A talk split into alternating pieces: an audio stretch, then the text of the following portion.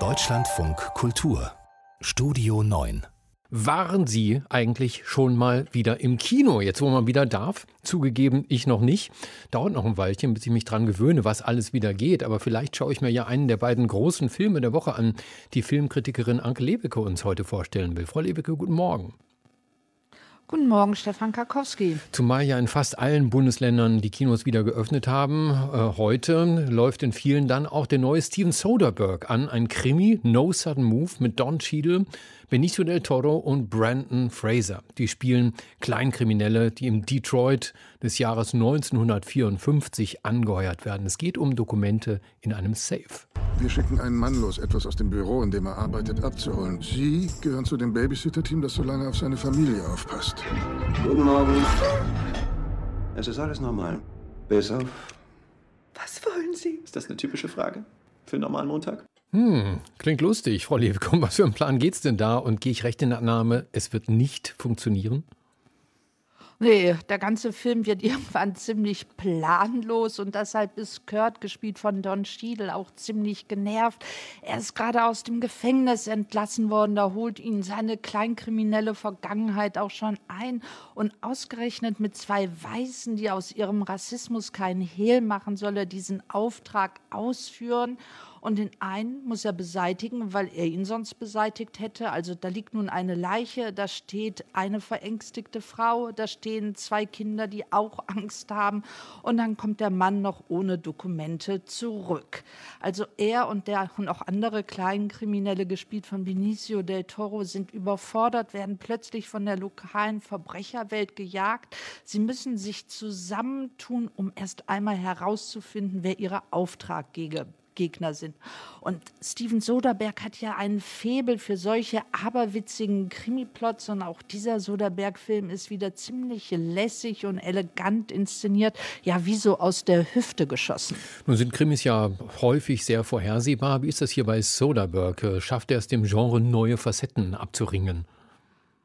Ja, das tut er ja meistens. Das ist ja das Genre, wo er zu Hause ist. Und diesen Film könnte man vielleicht als den düsteren Zwillingsbruder von Oceans 11 umschreiben. Also äh, bei Ocean 11 ging es ja darum, vor allen Dingen, dass George Clooney, Brad Pitt und Co. in ihren Smokings und anderen Outfits eine gute Figur machen. Und auch wenn Don Cheadle und Benicio del Toro so eher abgehalfterte, müde Gangster spielen, schaut man ihnen unheimlich gerne dabei zu, wie sie einen gemeinsamen Groove finden. Und Benicio del Toro, egal wo er hinkommt, ob in irgendein Hotel oder in eine Villa, erstmal genehmigt er sich ein Glas, sonst hat er auch immer noch einen Flachmann dabei. Und die 50er Jahre, diese etwas zu großen Anzüge stehen den beiden auch unheimlich gut. Und immer immer, wenn man denkt, dass Soderbergh sich doch zu sehr auf diese beiden Schauspieler ausruht, dann kriegt der Film noch eine Wendung.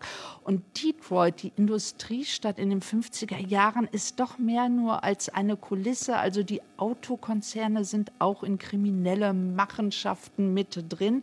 Also das Ganze wird auch noch politisch aufgeladen und ohne äußere Action hat der Film so eine angenehme Spannung. No Sudden Move, so heißt dieser Film von Steven Soderbergh. Über den letzten Film dürfen wir allerdings nur flüstern, denn sobald man laut wird, kommen die Monster um die Ecke.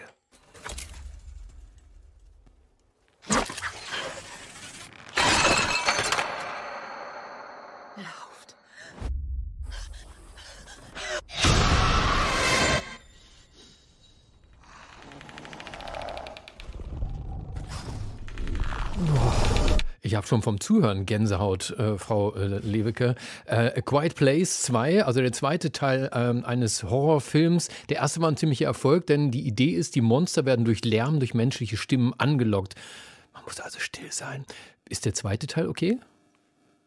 Ja, auf alle Fälle. Und diese Idee, dass Menschen, weil sie ja nicht miteinander sprechen äh, können, sich über Blicke, Zeichen, Gesten verständigen können, das ist doch perfekt fürs Kino. Und mittlerweile haben die von Emily Blunt gespielte Mutter und ihre zwei halbwüchsigen Kinder und die ältere Tochter ist ja ohnehin gehörlos, eine perfekte Gebärdensprache entwickelt. Und im ersten Teil hat, war ja Blunts Figur hochschwanger und mittlerweile ist das Baby da. Es liegt immer in einer Kiste. Wenn es anfängt zu schreien, kriegt es eine Sauerstoffmaske auf, wird dann an eine Flasche angeschlossen, dann wird so der Deckel zugemacht. Das funktioniert über weite Strecken ganz gut.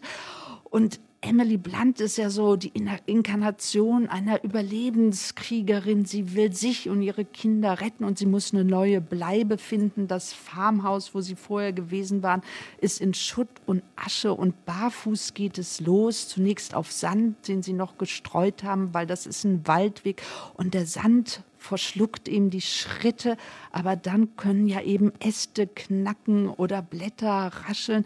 Und ich habe den Film auf einer Preview auf der großen Leinwand gesehen. Auf der Leinwand war es still, im Kino war es still. Leider gab es aber auch gratis Popcorn und einer hat tatsächlich mitten in der Stille in die Popcorn-Tüte gegriffen, aber das hat er auch nur einmal gemacht und dann war es wieder still im Kino. Und ganz kurz noch, Frau Lewicke, die Idee war ja klar schon im ersten Teil. Hat die sich nicht totgelaufen in Teil 2? Zwei?